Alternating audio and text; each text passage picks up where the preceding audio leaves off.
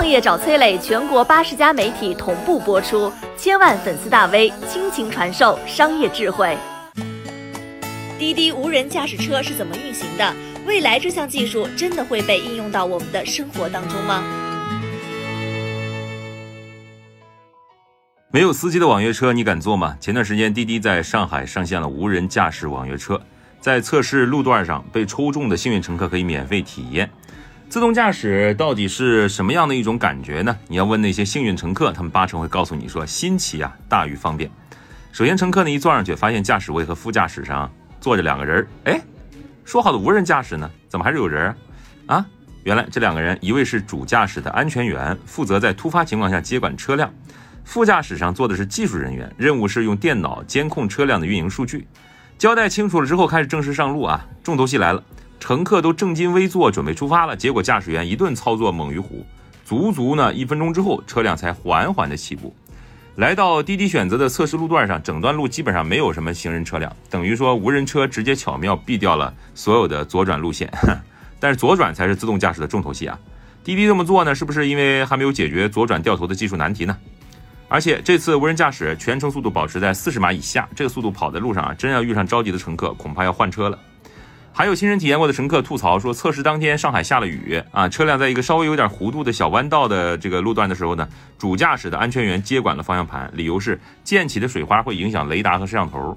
这什么意思啊？难道无人驾驶网约车只能在晴天使用啊？雨天就不能出门了？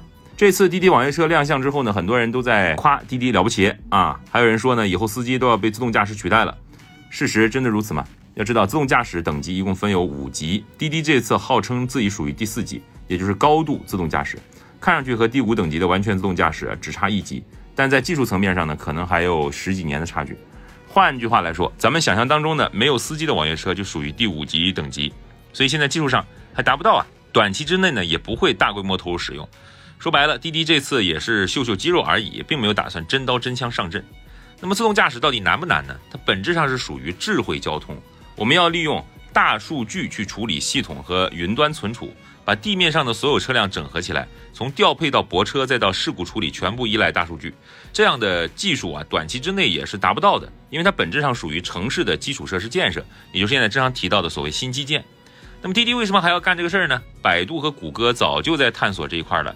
滴滴虽然属于后来之秀，但是呢，它后台掌握大量的数据，在数据分析这一块，它比前面两个巨头更具有优势。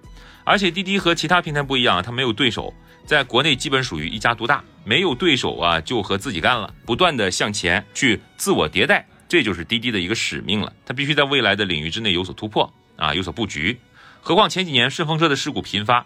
未来如果真的能够用上啊智慧系统代替真实的司机，滴滴也算是从根本上解决了一些隐患。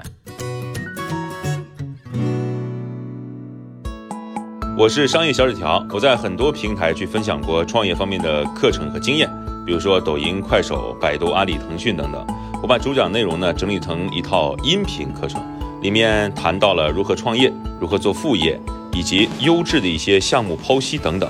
相信会对你有所帮助。下拉手机屏幕，在节目简介里添加我的个人微信，这套课程可以免费给你一份。